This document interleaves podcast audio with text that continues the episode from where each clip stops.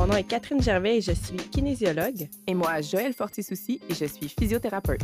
On anime Ton Périnée en santé, un podcast pour les mamans de tous âges et les futures mamans. On démystifie tout ce qui touche à la santé abdominopelvienne de la femme. Ici, pas de tabou, on veut informer et enseigner. So let's go! Bonjour tout le monde, bienvenue sur le podcast avec Joël la physio. Comment vas-tu? Ça va bien, toi? Yes! Aujourd'hui, on va parler de comment le stress pourrait affecter notre plancher pelvien. Donc, un super beau sujet. Es-tu prête? Oui! Allons-y! Yes! Moi, c'est super intéressant euh, pour moi parce que on vient faire le lien entre en fait, c'est ça. Quand quelqu'un rentre dans la clinique en physiothérapie rééducation périnéale, on ne traite pas rien qu'un plancher pelvien et il faut être bien consciente de comment euh, nos pensées, notre esprit, notre état euh, justement émotionnel peut affecter notre plancher pelvien. Puis en tant que physio, il faut qu'on considère ça quand on veut que quelqu'un s'améliore. Donc, je vais vous donner euh, justement aujourd'hui quelques pistes de comment votre stress peut affecter votre plancher pelvien. OK, fait que si on part du cerveau, moi j'aime ça, on va partir du cerveau. Dans le fond, c'est là que naissent nos émotions. Puis le rôle principal de notre cerveau, c'est de nous assurer un environnement sécuritaire. Il veut qu'on soit en sécurité pour promouvoir la survie de l'espèce, pour promouvoir notre survie. Quand on perçoit une menace, notre corps répond avec une réaction très intense. On l'a traduit, en tout cas, j'ai traduit de combattre ou s'enfuir. J'ai étudié en anglais, on dit le fight or flight response. Puis maintenant, on ajoute le freeze. Fait que dans le fond, c'est vraiment une, une réponse à un élément stressant de notre corps. Fait qu'il va euh, souvent augmenter le, le, le, les battements cardiaques, le sang va quitter nos viscères, c'est-à-dire notre intestin, et il va se diriger vers nos muscles. Et euh, nos muscles vont se tendre. Ils vont, ils vont être prêts à nous défendre. C'est une réaction qui est très primitive. Ça vient de quand on croisait euh, un tigre avec des dents. Qu'est-ce qu'on fait? On le combat, on, bouge plus. c'est ça. ça. vient de loin là, dans notre développement. Oui, c'est un super mécanisme de survie. Tu sais, quand on regarde ça, on, on l'apprécie pour ce qui est. Ceci étant dit, les menaces ne sont pas aussi simples qu'un tigre quand on se promène. Puis, puis c'est ça, dans notre quotidien maintenant, les, euh, les, les menaces sont beaucoup moins. Euh, tu sais, c'est moins une menace pour notre survie, mais sont beaucoup plus présentes et à petite dose. Fait que c'est là qu'on parle de stress chronique. Mais, tu sais, dans un certain sens, notre santé va réagir, nos muscles vont réagir, nos, nos hormones. Fait que ça l'affecte vraiment pas, pas juste notre état d'esprit, ça l'affecte aussi notre système musculaire donc le plancher pelvien. Oh oui. Ils ont fait euh, des études, euh, puis là, j'ai pas la ressource euh, sous la main, mais ça disait que le premier muscle à contracter sous la peur, ou du moins, il y avait une corrélation directe avec l'émotion de la peur. Le plancher pelvien, dans le fond, il contractait. Puis euh, ça, c'est, peu importe qu'on ait une dysfonction ou qu'on ait un plancher pelvien en santé, c'est ça. Quand on a peur, le plancher pelvien va se contracter. J'ai pas d'exemple précis, mais, dans le fond, on peut penser à quelqu'un qui vit euh, justement un stress reliées aux relations, mettons des relations sexuelles qui sont douloureuses, ben si c'est à répétition, le corps commence à se sentir menacé, fait qu'il va se crisper. Donc, ça va un peu empirer l'espèce de, de, cercle vicieux de douleur, de menace. Puis c'est un peu ça la solution, en fait, c'est qu'on veut retrouver une sécurité.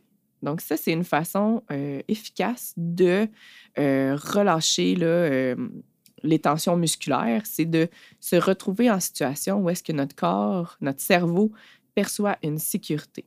Je donne un autre exemple vite, vite, de comment que justement une situation peut affecter notre santé pelvienne.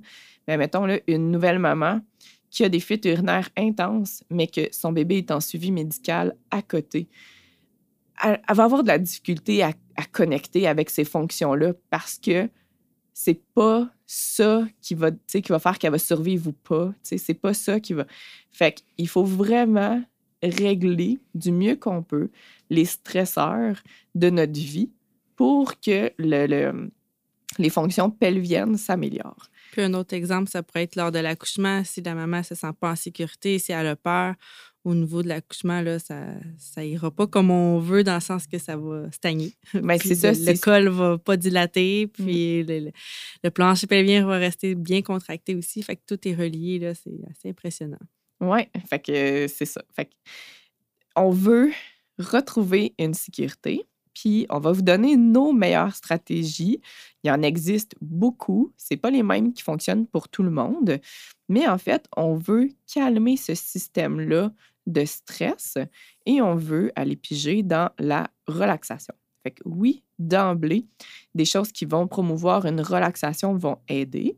Donc, on a euh, ma, façon préférée, c'est la respiration diaphragmatique. C'est une respiration profonde de relaxation où est-ce qu'on vient bouger l'ensemble de nos côtes. On se concentre sur l'air qui rentre, l'air qui sort. Il n'y a rien de forcé là-dedans. C'est juste relaxant. Puis on peut faire ça dans plusieurs positions, puis ça va encourager une, relaxation aussi au niveau pelvien. Ma position préférée pour relaxer le plancher pelvien en même temps qu'on fait ces respirations-là, c'est la position de l'enfant au yoga ou en position fœtale, couché sur le dos. C'est, pas, juste parce que ça dirige la respiration vers le plancher pelvien. Euh, on peut aussi le faire, par contre, en position debout ou assis sans problème. Ça fonctionne pareil. À suite de ça, la façon préférée de Catherine, c'est le mouvement. Yeah! Ben, avant de parler de mouvement, si on reste un peu dans les, euh, les respirations. Il y aurait la cohérence cardiaque aussi, qui peut être, par exemple, moi, je l'adapte vraiment, là, je ne sais plus si ça s'appelle encore cohérence cardiaque, comment je l'adapte, mais de respirer par le nez, d'inspirer cinq secondes, on maintient la respiration en 5 secondes, puis on expire en 5 secondes. Et après ça, moi, je varie le nombre de secondes. que je peux inspirer en 5 secondes, mais expirer en 10 secondes. Bref, d'y aller un peu plus minuté. Là. Euh, ça, ça peut être aussi une autre stratégie. Puis, il pourra aussi avoir la méditation pleine conscience. Donc, oui, de respirer. Ça peut être les yeux ouverts, les yeux fermés, mais de juste prendre conscience de qu'est-ce qu'on a comme pensée. Ça vient, ça va, comme les nuages qui passent le ciel. Euh, je peux pratiquer la méditation pleine conscience quand je suis dans ma voiture, dans le trafic. Je, peux aussi pratiquer la pleine conscience quand je suis en train de manger, donc de, de savourer, sentir, toucher, donc d'essayer juste de prendre le temps, là, ça aussi, ça peut beaucoup aider. Comme le moment présent. Exact, vivre le moment présent. Donc, juste ça, ça a un effet apaisant. On peut faire aussi de la visualisation dans la même, euh, dans la même optique. Vraiment. Fait qu'il y a beaucoup de techniques. Là. Il peut avoir toutes les techniques euh, de relaxation, de sentir son corps qui va être lourd, euh, sentir les muscles détendus. Puis on fait le, le scan corporel. Fait vraiment, des techniques de respiration et de relaxation, il y en existe tout plein. Mais moi, celle que je préfère, c'est de libérer des hormones du bonheur, donc de faire de l'activité physique, libérer ces hormones-là, les endorphines, qui peuvent vraiment nous aider beaucoup parce que c'est un médicament naturel, anti-stress par excellence. Puis les endorphines, ça a aussi une action euh, analgétique, donc diminution de la douleur, même si pendant, on, souffre parfois un petit peu selon les sports, les activités que vous faites, mais ça a vraiment une belle action pour diminuer nos douleurs. Ça a un effet aussi sur la peur, je me relaxe j'ai moins de stress, moins de douleur, moins de peur. On est plus en sécurité. Après, on est sur un buzz, on aime ça. Donc, bouger, même d'aller faire euh, une marche rapide là, à l'extérieur, ça peut aider. Donc, tu n'es pas obligé de faire des gros sports super longs. Là. Euh, d'essayer de trouver le temps dans sa semaine d'aller bouger, ça va aider. Et pourquoi pas bouger en pleine conscience, donc d'aller marcher dans la forêt. Donc d'être dans la forêt, ça a aussi un, effet anti-stress. Puis en profitant en pleine conscience de, des la végétation, de la faune, de la flore qu'on peut voir pendant qu'on marche. Donc, tout ça, là, ça peut vraiment aider. Oui.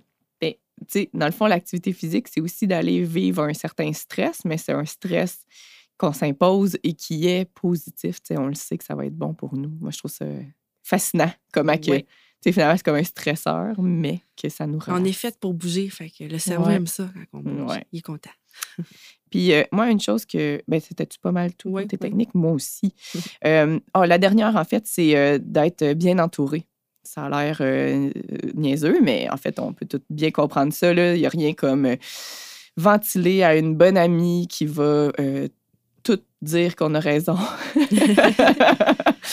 Puis après ça, tu réfléchiras à ton affaire, mais Mais c'est ça, d'être bien entouré de personnes euh, en qui tu as confiance, de pouvoir euh, partager tes émotions. Puis de personnes positives. Ouais. Et pas toxiques. non, qui ne va pas tout prendre. c'est ça que moi, avec mes cours chez Mom qui bouge, les mamans, c'est toutes des mamans ou des femmes enceintes, fait qu'ils ont le, même genre de discussion, puis il n'y a personne qui juge. Fait que je pense que ça a aussi un effet là, sur, sur le stress de pouvoir échanger avec des mamans qui vivent comme nous. Fait que d'essayer de justement s'entourer de personnes positives qui vivent les mêmes choses que nous, ça peut euh, vraiment aider dans les activités physiques euh, ou les activités de relaxation qu'on va faire. C'est un deux pour un. Oui, puis je voulais finir moi en disant qu'il y a une chose que j'observe en clinique, c'est que les femmes qui vivent des grands stresseurs sont souvent pas à une bonne place pour, que, euh, pour travailler sur la santé pelvienne. Puis c'est plate à dire, mais euh, j'aime ça quand même en parler pour vous motiver à prendre soin de votre santé mentale, à prendre soin de ces éléments-là. Donc, euh, tu sais, une chicane de couple, une dépression, des problèmes au travail, des problèmes familiaux.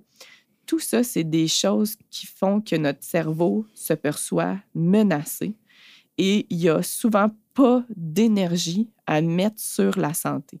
Donc, c'est important de euh, commencer par gérer ces situations-là pour améliorer les affaires de base. C'est juste améliorer notre sommeil, améliorer la façon qu'on s'alimente, améliorer notre niveau d'activité physique. Tout ça va déjà améliorer la santé pelvienne. Fait qu'une fois que les choses sont placées, que c'est le plus géré, entre guillemets, le possible, mais là, vous pouvez penser à prendre soin de vous. Il ne faut pas rester avec une petite crotte sur le cœur. Si on a quelque chose qu'on n'aime pas avec notre conjoint, notre conjointe, parlez-en parce que quand on accumule tout, ben c'est ça, ça met encore plus de stress sur notre planche pelvien. Tout est relié. Puis, tu sais, si on parle d'un accouchement traumatique, euh, on les accueille dans nos bureaux, puis ça nous fait plaisir. Mais souvent, on va évaluer, on va donner des conseils de base, puis on va rediriger euh, vers une consultation en psy ou euh, autre pour que justement ça l'optimise notre suivi. Parce que si il y, a vraiment d'autres éléments qui ne sont pas gérés, si l'accouchement est encore perçu de façon hyper négative, comme un, super gros échec, ben il, il faut que ce soit processé, il faut que ce soit euh, digéré, j'aime ça dire ça comme ça, mais il, faut que ce soit un petit peu moins attaché à du négatif. Puis après ça, souvent, il y a de la place pour euh, plein d'améliorations plein de bénéfices. sinon, c'est comme du travail dans le beurre, ça ne fonctionnera pas. c'est dur de reconnecter l'esprit au corps quand tu n'as plus le goût, tu sais, de... de c'est comme s'il y avait une petite dissociation, là. Fait qu'on veut comme reconnecter, puis après ça, on peut, on peut aller de l'avant puis avoir des grandes améliorations. Yeah! Merci beaucoup, Joël. Merci à vous. Bonne semaine, tout le monde. Bonne semaine. Ceci était le dernier épisode de la saison 2, mais rassurez-vous, nous reviendrons après l'été pour la saison 3 parce qu'on a encore pas mal de mythes à démystifier avec vous. Bye tout le monde, bon été! Yay!